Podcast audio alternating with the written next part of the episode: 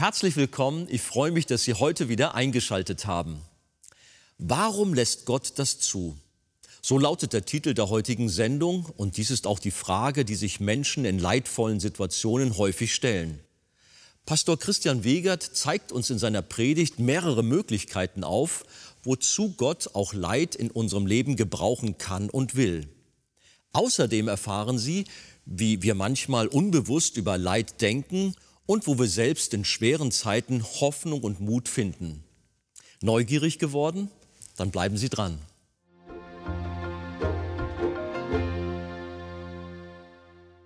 Lasst uns noch einmal aufstehen. Und wir lesen Apostelgeschichte 28 von Vers 3 bis 10. Als aber Paulus einen Haufen Reisig zusammenraffte und auf das Feuer legte, kam infolge der Hitze eine Otter heraus und biss ihn in die Hand. Als aber die Einwohner das Tier an seiner Hand hängen sahen, sprachen sie zueinander, gewiss ist dieser Mensch ein Mörder. Er hat sich zwar aus dem Meer gerettet, doch die Rache, das ist Dike, die Gottheit der Rache, lässt nicht zu, dass er lebt. Er jedoch schleuderte das Tier ins Feuer und ihm widerfuhr nichts Schlimmes. Sie aber erwarteten, er werde anschwellen oder plötzlich tot niederfallen. Als sie aber lange warteten und sahen, dass ihm nichts Ungewöhnliches geschah, änderten sie ihre Meinung und sagten, er sei ein Gott. Aber in der Umgebung jenes Ortes hatte der Vornehmste der Insel, der Publius hieß, ein Landgut. Dieser nahm uns auf und beherbergte uns drei Tage lang freundlich. Es begab sich aber, dass der Vater des Publius am Fieber und an der Ruhr krank da niederlag. Paulus ging zu ihm hinein, betete und legte ihm die Hände auf und machte ihn gesund. Nachdem dies nun geschehen war, kamen auch die übrigen Kranken auf der Insel herbei und ließen sich heilen. Diese erwiesen uns auch viel Ehre und gaben uns bei der Abfahrt noch alles Nötige mit. Amen. Nehmt gerne Platz. Paulus und die übrigen Schiffbrüchigen wurden mehr oder weniger an den Strand der Insel Malta gespült. Es regnete immer noch, Vers 2, und es war bitterkalt. Wir können uns vorstellen, wie sich die Männer gefühlt haben müssen, durchnässt gerade noch mit dem Leben davongekommen. So stehen sie nun auf der Insel und wurden, wie uns Lukas berichtet, von den Insuladern ungewöhnlich freundlich willkommen geheißen. Ja, mit diesen Insulanern ist das ja immer so eine Sache. Die mögen oft gern für sich sein, es sei denn, es kommen Touristen und bringen Geld. Aber von dieser Truppe konnten sie nichts erwarten. Ungewöhnlich freundlich. Denn sie, Vers 2, zündeten ein Feuer an und holten uns alle herbei wegen des anhaltenden Regens und wegen der Kälte. Und was macht Paulus? Er tut das, was ein Diener Gottes tun sollte. Er packt mit an. Er setzt sich nicht hin und lässt sich bedienen und lässt das Feuer von anderen machen, sondern er geht bei und sucht fleißig Reisig, Kleinholz, um das Feuer am Brennen zu halten. Und während er dieses Gehölz zusammensuchte, muss er versehentlich eine Schlange für einen Stock gehalten haben, die vielleicht von der Kälte starr war.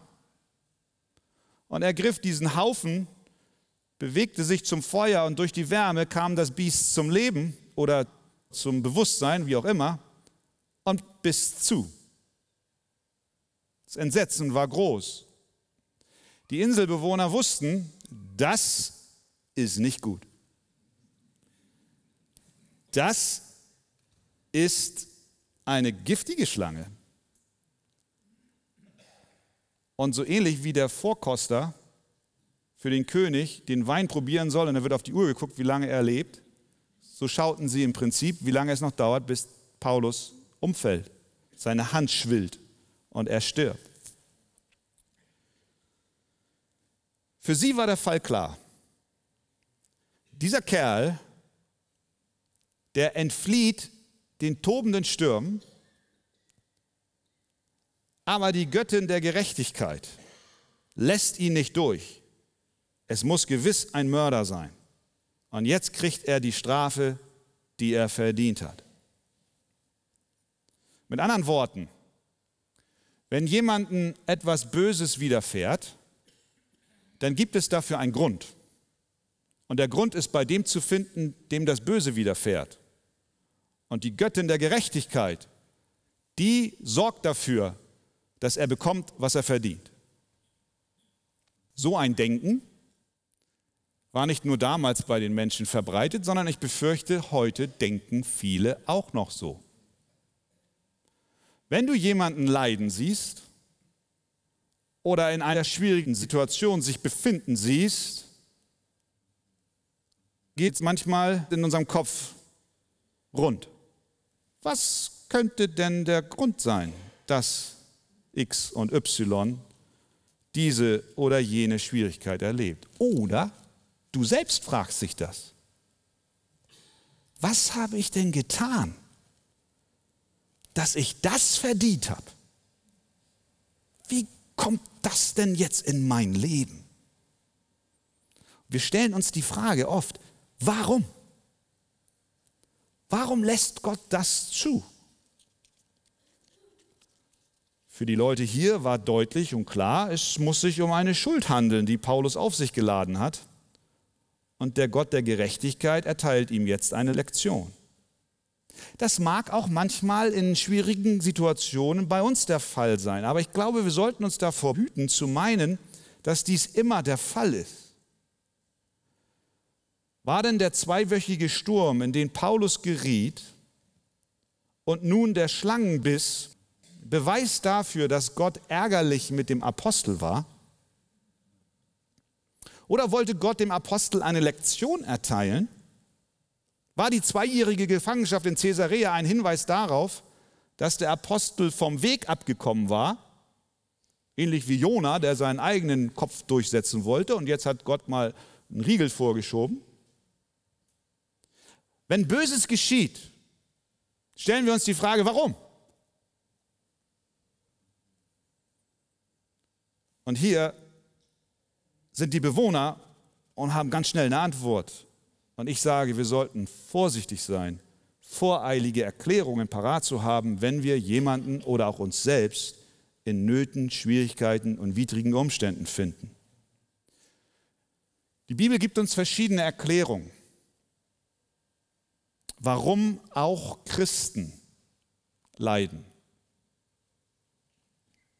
Eine Erklärung ist, dass wir in einer gefallenen Welt leben. Leid ist eine Erfahrung, die jeder Mensch in der gefallenen Welt macht. In Hiob lesen wir, denn Unheil geht nicht aus der Erde hervor und Mühsal wächst nicht aus dem Acker, sondern der Mensch wird zur Mühsal oder wir können auch übersetzen zum Unglück geboren. Beachten wir in einer gefallenen Welt, wie die Funken des Feuers emporfliegen auch Christen. Wenn wir uns fragen, warum gibt es Leid, dann gilt auch für Christen und alle Menschen, wir leben in einer durch die Sünde aus den Fugen geratenen Welt.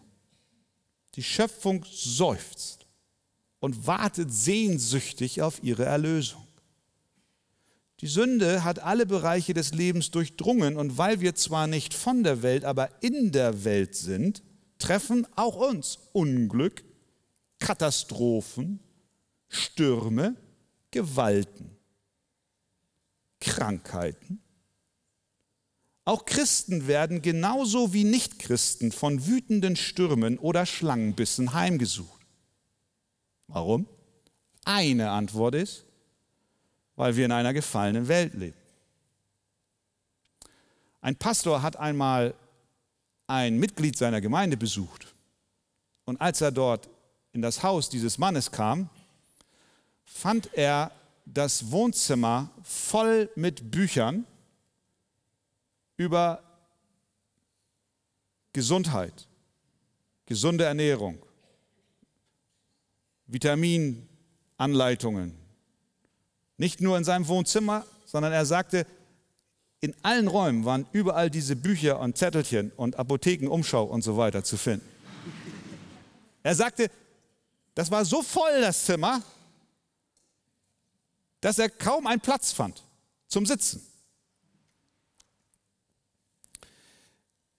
Dieser Mann, den er besuchte, der war inzwischen Mitte 80. Und als er immer älter wurde, ging es natürlich auch körperlich bergab. Er war einfach nicht mehr so fit wie mit 40. Er war auch nicht mehr so fit wie mit 60. Er war auch nicht mehr so fit wie mit 70. Und nun kommt der Pastor in dieses Haus und dieser alte Bruder fragt, Pastor, was läuft falsch in meinem Leben, dass ich mich nicht mehr so fühle? Da hat ihm der Pastor erklärt, dass wenn man älter wird, der Körper abbaut. Das geschieht aber nicht zwangsläufig deswegen, lieber Bruder, weil du exzessiv gelebt hast oder weil du gesündigt hast. Nein, es ist der natürliche Lauf der Dinge. Wir leben in einer gefallenen Welt. Krankheit und Leiden treffen auch Christen, natürlich. Die Bibel erklärt uns auch, dass Leid und Unglück auch korrigierend in unser Leben hineinkommen kann. Es gibt aus menschlicher Sicht negative Erlebnisse oder auch Rückschläge. Und es kann sie geben, weil wir eventuell Korrektur benötigen. Manch ein Leid, manch eine Einschränkung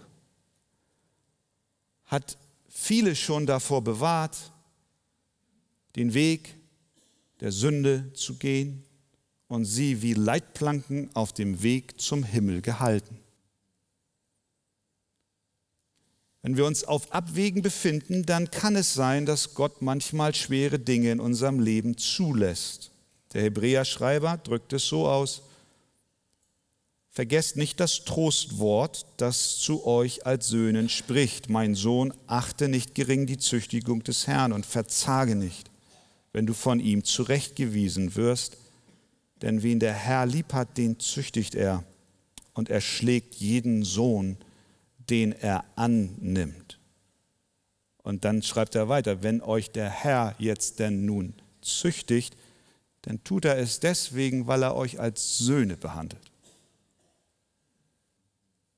Und ein Vater korrigiert seinen Sohn, nicht um ihm zu schaden, sondern um ihm zu helfen. Also es gibt auch im Leben von Christen Leid, ja. Es kann sein, dass Gott es einsetzt, um uns auf dem rechten Weg zu halten. Natürlich ist das Leid deswegen nicht weniger schmerzhaft, wenn es von unserem Vater im Himmel kommt, aber das Wissen, dass Gott uns eventuell erziehen will, bewahrt uns vor dem Irrglauben, wir seien Opfer einer willkürlichen, tyrannischen Macht, die nur aus Laune agiert. Die Bibel sagt nein. Gott behandelt uns als Söhne und Töchter und welcher Sohn wird von seinem Vater nicht erzogen. Das heißt, erziehende Korrektur ist ein Akt der Liebe Gottes. Die Bibel erklärt uns noch andere Gründe, warum es Leid geben kann im Leben von Christen. Es kann auch Leid geben in unserem Leben, damit wir zu einer gewissen Reife gelangen. Die Bibel kennt Leid, das uns hilft, im Glauben zu reifen. Dass unser Charakter Christus ähnlicher wird. Und Gott benutzt widrige Umstände, um uns zu formen. Das haben wir doch alle schon erlebt. Auch hier wieder, nicht um uns zu schaden, sondern um uns in das Bild hinein zu verwandeln, was er vorgesehen hat für uns. Wir sollen Christus ähnlicher werden. Zur Reife gelangen. Römer 5, 3 bis 4. Aber nicht nur das, sondern wir rühmen uns auch in den Bedrängnissen, weil wir wissen, dass die Bedrängnis standhaftes Ausharren bewirkt. Das standhafte Ausharren, aber Bewährung. Die Bewährung aber Hoffnung. Das ist so ein bisschen, ich will nicht zu lax werden, aber wir kennen Zahnspangen. Besonders Teenager kennen Zahnspangen. Ich hatte auch mal eine. Und wenn du dann beim Kieferorthopäden bist und der setzt dir das erste Mal dieses furchtbare Monstrum in den Mund, dann hast du richtig Schmerzen.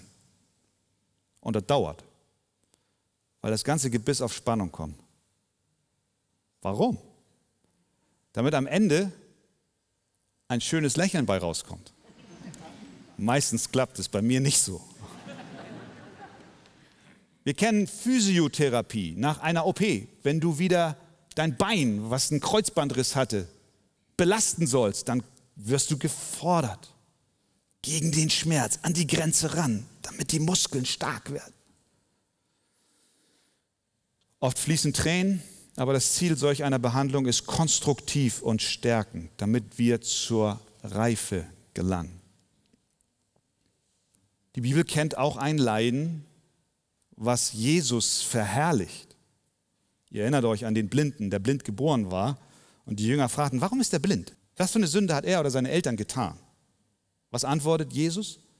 Weder dieser hat gesündigt, noch seine Eltern, sondern an ihm sollten die Werke Gottes offenbar werden. Das heißt, ohne Zweifel interpretiert Jesus diese Krankheit, dieses wirkliche Leiden dieses Mannes dahingehend, dass er sagt, er musste sein ganzes Leben lang blind sein damit dieser Moment kommt und ich ihn heile, damit die Werke Gottes verkündigt werden. Dieses Thema möchte ich mit allem Respekt behandeln, auch in dem vollen Bewusstsein, dass viele unter uns heute sitzen und genau sich in so einem Leid befinden. Und du dir die Frage schon gestellt hast, wieso ich? Es kann sein, und das ist die Botschaft von Jesus, dass Gott sich verherrlichen will durch diesen Umstand in deinem Leben, dass sein Name größer wird. Und auch hier gilt die Verheißung. Er will dich nicht verlassen. Er will dich nicht versäumen. Er geht mit dir dadurch. Es kann auch Leid in unserem Leben geben, weil wir lernen sollen zu glauben. Einfach nur zu glauben. Dieses Einmal-Eins des christlichen Lebens. Einfach nur Vertrauen. Gott, ich weiß nicht warum. Hiob, wir als Leser des Hiob-Buches kennen die Einleitung und die Verhandlung des Satans mit Gott. Hiob kannte das nicht. Und bis zum Schluss wird er nicht aufgeklärt. Es geht hier wirklich nur um Vertrauen, Glauben. Gott, ich weiß nicht und Gott ist auch nicht verpflichtet, uns seine Beweggründe zu sagen, sondern wir sind herausgefordert zu lernen, ich will dir vertrauen. Denn deine Verheißungen sind Ja und Amen und du hast einen guten Plan für mein Leben. Wir mögen uns fragen, warum Paulus zwei Jahre festgehalten wurde und nun Kleinholz sammelt, um ein Feuer am Brennen zu halten, hatte dieser Mann nicht Besseres zu tun? Warum? Hatte er nicht einen viel größeren Auftrag? Diese Frage stellst du dir vielleicht auch. Aber denk dran, Gottes Wege sind andere denn meine Gedanken sind nicht eure Gedanken und eure Wege sind nicht meine Wege, spricht der Herr, sondern so hoch der Himmel über der Erde ist, so viel höher sind meine Wege als eure Wege und meine Gedanken als eure Gedanken. Nimm das mit in dein Leid hinein. Stellt sich zum Schluss die Frage, wie war das denn bei Paulus? Vers 5 und folgende. Er jedoch schleuderte das Tier ins Feuer und ihm widerfuhr nichts Schlimmes. Sie aber erwarteten, er werde anschwellen oder plötzlich tot niederfallen. Als sie aber lange warteten und sahen, dass ihm nichts Ungewöhnliches geschah, änderten sie ihre Meinung und sagten, er sei ein Gott. Das kennen wir. Fähnchen nach dem Wind, eben noch Mörder, jetzt plötzlich Gott. Auf der Insel lebte ein Mann namens Publius, er war der Oberste der Insel. Er war der Vornehmste der Insel, ein Landgut hatte er, der nahm die Mannschaft drei Tage lang auf, eine außergewöhnliche Geste der Gastfreundschaft. Und dann lesen wir in Vers 8 diese Worte von Lukas. Es begab sich aber. Kennt ihr diesen aus der Weihnachtsgeschichte, diesen einleitenden Text? Es begab sich aber zu der Zeit als Kaiser Augustus und so weiter. Es begab sich aber, ist nicht einfach nur ein Satz, der da so hingeschrieben ist, naja, auch und dann übrigens, sondern es hat Bedeutung. Es geschah nicht einfach so. Lukas will nicht sagen, durch Zufall wurde dann bekannt, dass der Vater von Publius krank war. Nein, hier ist Gott am Wirken. Wie in der Weihnachtsgeschichte, so auch hier. Gott ist immer am Wirken. Es begab sich aber, dass bekannt wurde, dass der Vater von Publius krank war sehen wir, was Gott gerade dabei war, für den Vater von Publius zu tun. Der Gott, der die Weltgeschichte überwacht, der in seiner Vorsehung höchstpersönlich einen Schiffbruch angeordnet hat, damit der Apostel Paulus zu diesem Krankenbett geführt wird. Damit er mit ihm über Christus spricht, für ihn betet und ihn heilt. Wenn wir sagen, Gott ist in den Details unseres Lebens, dann können wir nur sagen, ja, das stimmt. Auch hier. Natürlich fragen wir uns, warum das Leid? Eine Antwort kann auch sein, dass Gott etwas vorhat von dem, was wir noch überhaupt nicht ahnen und sehen. Diese Lektion müssen wir immer wieder neu lernen. Es gibt nicht ein einziges Ereignis in deinem Leben. Und ich sage es zu mir, es gibt nicht ein einziges Ereignis in meinem Leben, das einfach nur so geschieht. Alles ist unter der souveränen Kontrolle Gottes, der eine Absicht für dein Leben verfolgt, der eine Absicht durch dein Leben verfolgt. Wenn Paulus nicht demütig gewesen wäre, müssen wir vorstellen, was da alles für Kausalitäten zusammenhängen, wie eine Kette. Wenn Paulus nicht demütig gewesen wäre und sich selbst aufgemacht hätte, Reisig zu sammeln, dann wäre er nie von dieser Schlange gebissen worden. Dann hätten die Malteser, wenn wir sie so nennen wollen, nicht da gestanden und hätten gewartet, wann dieser Mann endlich tot umfällt, aber weil er nicht tot umfällt, glauben sie, er sei ein Gott. Deswegen hat er Gunst bei Publius und der lädt ihn samt ganzer Mannschaft auf sein Landgut ein. Und dort liegt der Vater von Publius. Und Paulus ist an der Stelle, an der Gott ihn zur richtigen Zeit haben wollte. Sehen wir, dass Gott in und durch die Details unseres Lebens wirkt. Und das ist auch bei dir so. Fass Mut. Vertraue Gott und sage, Herr, auch wenn ich nicht alles verstehe, eines Tages werde ich alle Zusammenhänge kapieren. Und wenn nicht auf Erden, dann im Himmel. Und dann ist sowieso alles viel besser als hier auf Erden. Zum Schluss, wie endet diese Etappe? Vers 10, ganz stark. Diese, also die Bewohner, erwiesen uns auch viel Ehre und gaben uns bei der Abfahrt noch alles Nötige mit. Muss man vorstellen. Da kommen so elende Schiffbrüchige an Land, werden rangespült und sie fahren weg mit allem, was sie brauchen für die Weiterreise. Beschenkt und mit Ehre versehen. Was für eine Wandlung. Der China-Inlandmissionar Hudson Taylor, der hat einmal dies gesagt und das hat mein Herz getröstet. Er hat Folgendes gesagt. Ich habe es mal von Englisch auf Deutsch übersetzt. Ich hoffe, es kommt einigermaßen rüber. Er sagt Folgendes. Wer für Gott arbeitet, so wie es Gott gefällt, dem wird es niemals an Gottes Versorgung mangeln. Ist das nicht gut? Das ist doch stark, ne? Wer für Gott arbeitet, so wie es Gott gefällt, dem wird es niemals an Gottes Versorgung mangeln. Preis dem Herrn. Der fährt weg hier mit dem vollen Schiff beladen. Mit Ehre, alles gut. Es geht weiter. Es geht weiter.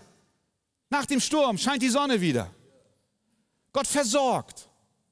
Und das gilt für uns, die wir dem Herrn dienen. Du persönlich, wir als Gemeinde, lasst uns für Gott arbeiten, so wie es Gott gefällt. Möge Gott uns helfen. Und weißt du, was er dann machen wird? Er wird uns niemals an seiner Versorgung mangeln lassen, denn er ist mit uns. Halleluja. Amen.